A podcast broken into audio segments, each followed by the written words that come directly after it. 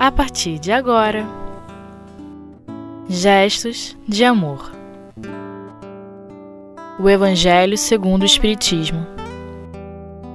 A fé e a caridade. Com Rafael Siqueira. Olá, meus caros amigos da Rádio Espiritismo Net. Meu nome é Rafael Siqueira, sou trabalhador da Sociedade Espírita Fraternidade em Niterói e é uma alegria me dirigir a cada um de vocês. Peço a Jesus e aos nossos benfeitores que nos guardem e nos mantenham em sua paz. Vamos hoje continuar os nossos estudos de O Evangelho segundo o Espiritismo em seu capítulo 11, tópico 13, a fé e a caridade, que num primeiro momento eu peço a permissão para ler. Disse-vos não há muito, meus caros filhos, que a caridade sem a fé não basta para manter entre os homens uma ordem social capaz de os tornar felizes. Pudera ter dito que a caridade é impossível sem a fé. Na verdade, impulsos generosos se vos depararão, mesmo entre os que nenhuma religião têm. Porém, essa caridade é austera, que só com abnegação se pratica, com um constante sacrifício de todo o interesse egoístico, somente a fé pode inspirá-la porquanto só ela dá-se possa carregar com coragem e perseverança a cruz da vida terrena. Sim, meus filhos, é inútil que o homem ávido de gozos procure iludir-se sobre o seu destino nesse mundo, pretendendo ser-lhe lícito ocupar-se unicamente com a sua felicidade. Sem dúvida, Deus nos criou para sermos felizes na eternidade. Entretanto, a vida terrestre tem que servir exclusivamente ao aperfeiçoamento moral que mais facilmente se adquire com o auxílio dos órgãos físicos e do mundo material. Sem levar em conta as vicissitudes ordinárias da vida, a diversidade dos gostos, dos pendores e das necessidades, é esse também um meio de vos aperfeiçoardes, exercitando-vos na caridade. Com efeito, só a poder de concessões e sacrifícios mútuos podeis conservar a harmonia entre elementos tão diversos. Tereis, contudo, razão se afirmardes que a felicidade se acha destinada ao homem nesse mundo, desde que ele a procure, não nos gozos materiais, sim no bem. A história da cristandade fala dos mártires que se encaminhavam alegres para o suplício. Hoje, na vossa sociedade, para serdes cristãos, não se vos faz mister nem o holocausto do martírio, nem o sacrifício da vida, mas única e exclusivamente o sacrifício do vosso egoísmo, do vosso orgulho e da vossa vaidade. Triunfareis se a caridade vos inspirar e vos sustentar a fé. Espírito Protetor, Cracóvia, 1861. Passemos agora aos nossos estudos e reflexões. Sempre que vou estudar e meditar sobre o Evangelho segundo o Espiritismo, gosto de iniciar tecendo uma consideração do benfeitor Emmanuel logo na introdução do livro Vinha de Luz, quando ele assim coloca: O Evangelho é o sol da imortalidade que o Espiritismo reflete com sabedoria para a atualidade do mundo. Percebam o que representa o Evangelho de Jesus na vida de cada um de nós. Na metáfora do benfeitor, é como se fosse um sol a iluminar os nossos passos. E o Espiritismo hoje, na condição de cristianismo redivivo, traduz esse sol, traduz os ensinamentos de Jesus com sabedoria para as nossas vidas tão necessitadas do presente. Passemos então às nossas considerações sobre o próprio título do texto. Quando o benfeitor, o espírito protetor, nos fala sobre fé e caridade. E eu gostaria de perguntar aos ouvintes o que é ter fé. O que significa essa palavra de duas letras, fé, e que muitos entendem tão somente como acreditar. Valho-me uma vez mais dos ensinamentos de Emmanuel, agora num outro livro, que eu também deixo como sugestão de leitura aos ouvintes, que é o livro O Consolador, também da psicografia de Francisco Cândido Xavier, quando, em a questão 354, é indagado ao benfeitor Emmanuel: poder-se-á definir o que é ter fé? E ele responde: ter fé é guardar no coração a luminosa certeza em Deus, certeza que ultrapassou o âmbito da crença religiosa, fazendo o coração repousar numa energia constante de realização divina da personalidade. Observem, o benfeitor não coloca a fé tão simplesmente como acreditar, mas coloca a fé como um juízo de certeza, como um juízo daquele que se entrega ao seu Criador, como um juízo daquele que confia, porque confiar, buscando a etimologia da palavra, quer dizer fiar junto, estar junto, gozar do mesmo propósito. E para refletirmos sobre a fé e também ficar didático, eu quero trabalhar como a fé dos três Cs.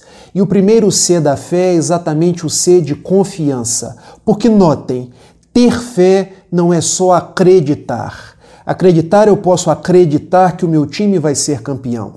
Eu posso acreditar em algo na minha vida. Eu posso acreditar que amanhã vai ou não vai chover. Mas confiar é algo mais profundo. Confiar é aquele juízo de entrega a uma determinada pessoa, no caso Jesus de Nazaré e o próprio Deus, que é o Pai de todos. Passemos aos exemplos que nós entenderemos esse mecanismo da confiança. Quando, por exemplo, eu que moro aqui em Niterói, mas tenho os meus pais que residem em Itapiruna, uma cidadezinha no norte noroeste fluminense, eu tomo um ônibus à meia-noite para chegar na casa dos meus pais às seis horas da manhã e entro no ônibus quando me recosto na, na poltrona e começo a dormir. Será que é costume nosso ir até o motorista e fazer perguntas a ele, tais como: Motorista, você jantou antes de vir dirigir? Você está em dia com seus exames psicotécnicos? Motorista, você hoje está bem, está em condições de equilíbrio e serenidade para guiar seis horas esse ônibus? Lógico que ninguém faz esse tipo de pergunta. E por que não? Porque nós confiamos no motorista. Nós temos a certeza que vamos sair da nossa origem, que no meu caso é Niterói, e chegaremos sãos e salvos no nosso destino, que no meu caso é Itapiruna. E observem que Muitas vezes nós confiamos no motorista e não confiamos no motorista maior de nossas vidas, que é o Pai de amor e de misericórdia, porque ter fé é confiar. Vamos para um segundo exemplo? Quando vamos fazer uma cirurgia e precisamos, antes da cirurgia propriamente dita, receber uma anestesia. Por acaso a gente conhece o anestesista? E vai fazer um interrogatório com ele antes, do tipo: o anestesista, você está preparado para aplicar essa injeção? Olha, tome muito cuidado, porque se você errar um pouquinho para a direita, um pouquinho para cima ou para a esquerda, você pode me deixar aleijada. Costumamos agir dessa forma? Não, não costumamos agir. E por que não? Porque, primeiro, temos confiança no médico que vai nos operar. E, segundo, temos confiança no anestesista que vai nos colocar em condição de ser anestesiada. E o curioso é que confiamos no médico humano, mas muitas vezes não confiamos no médico das almas, que é Jesus de Nazaré. Daí, meus amigos, o primeiro C de fé é o C de confiança, porque confiar, na feliz expressão da benfeitora Joana de Ângeles, num livro notável chamado Entrega-te a Deus, confiar é entregar-se dar a própria vida para que ele faça dela conforme os seus propósitos e não simplesmente acreditar. Termino esse primeiro bloco das nossas considerações contando uma história do médium mineiro Francisco Cândido Xavier e o seu guia espiritual Emmanuel. Quando Chico foi ter com Emmanuel, ele disse assim: Emmanuel, eu estou passando por dificuldades e eu gostaria, Emmanuel, de fazer um pedido à Maria Santíssima, Mãe de Jesus. Emmanuel, desejando dar uma lição no seu médium, disse: Mas você, com tanto benfeitor que trabalha próximo, tanto benfeitor que escreve por ti, Quer pedir logo à mãe de Jesus? E Chico, Emmanuel, você vai levar ou não o meu pedido? Escreva aí num papelzinho que eu tenho um amigo chamado Paulo de Tarso, que possui um outro amigo chamado João Evangelista, que quem sabe levará o seu pedido a Maria Santíssima. Passaram-se alguns dias. quando Chico, porventura, já até tinha esquecido do pedido, e Emmanuel veio ter com ele e disse: Não te conto, Chico, que foi Emmanuel. Maria Santíssima respondeu o seu pedido, mas é, e o que ela disse? Isso também passa. Porque todas as nossas dores, as nossas dificuldades, os nossos problemas, quando temos a fé, confiança, são problemas transitórios que vêm, mas têm o seu tempo certo de, de nos ensinar, de propiciar que nós nos melhoremos e depois vão-se embora. Passemos então agora um breve intervalo e depois nós retornamos.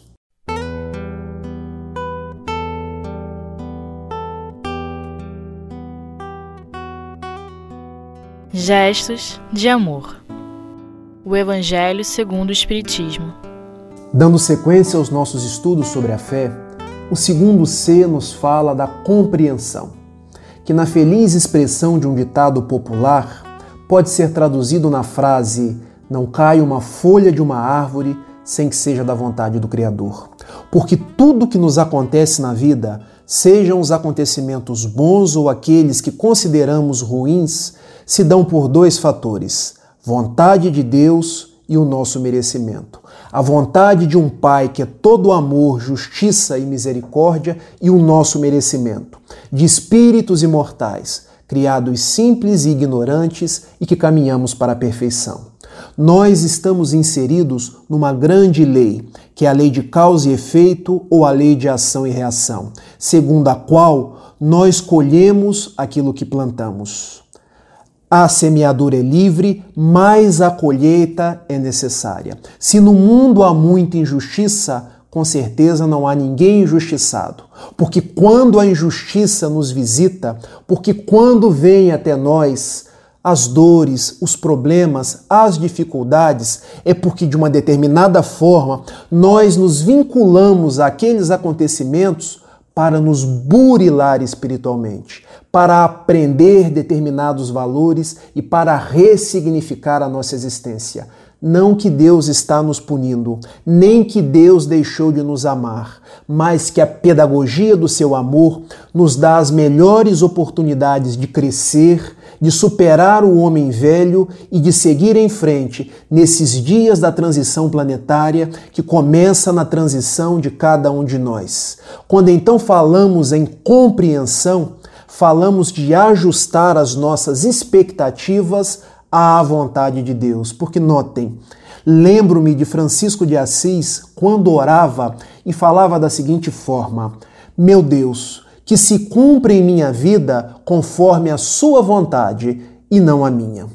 Porque se nós quisermos cumprir na nossa vida conforme a nossa vontade, há pessoas que ainda hoje pedem para ganhar na loteria, pedem para casar-se com príncipes e princesas encantadas, pedem para ter sorte econômica, projeção social. E a pergunta que eu faço aos ouvintes é: será que todas essas coisas seriam boas ao progresso do nosso espírito? Ou será que representariam pedra de tropeço para cada um de nós? Fé, compreensão, então, é a fé de entendermos que estamos no nosso melhor momento, estamos na nossa melhor oportunidade e tudo aquilo que nos chega é para o nosso bem. É o amor de Deus que vem até nós nos ensinar para que possamos progredir.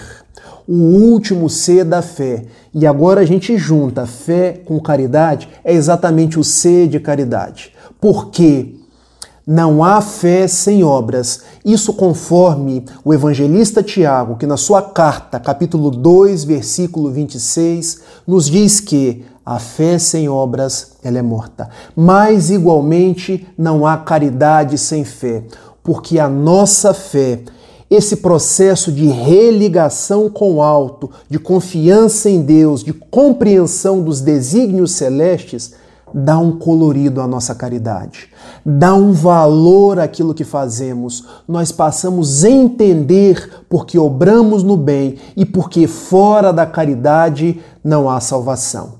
Daí chegamos à conclusão que devemos convergir essas duas propostas, fé e caridade, na edificação do homem de bem, que é o projeto de cada um de nós. E edificando esse homem de bem, esse homem que, conforme a lição que estamos estudando do Espírito Protetor, há de vencer esse egoísmo, esse orgulho, também passará por esses dias de transição e ajudará a formar um mundo melhor, um mundo de paz, um mundo regenerado pelo qual todos sonhamos e pelo qual todos devemos trabalhar. Porque quando falamos de transição planetária, ela só, só é possível se houver uma transição pessoal.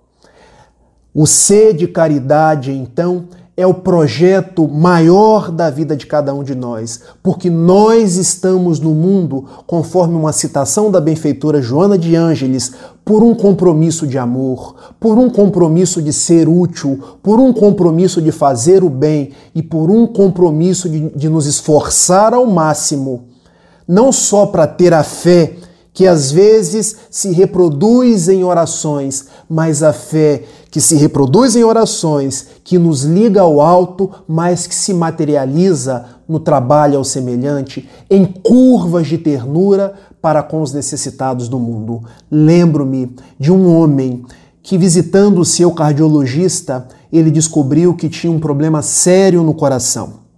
E o seu cardiologista, após fazer uma bateria de exames, lhe disse: Olha, você tem poucos meses de vida, aproveite. E ele, que já era espírita, na época Chico Xavier ainda era encarnado, resolve ir até Uberaba para consultar-se com Bezerra de Menezes. E indo até lá, Bezerra incorpora-se no Chico, prescreve-lhe alguns remédios homeopáticos, mas lhe dá uma verdadeira lição que serve para cada um de nós nesse episódio de hoje, quando Bezerra diz assim: Meu filho, tu chegastes aqui hoje dizendo que a sua vida está por um fio. Trabalha, meu filho, que esse fio engrossa.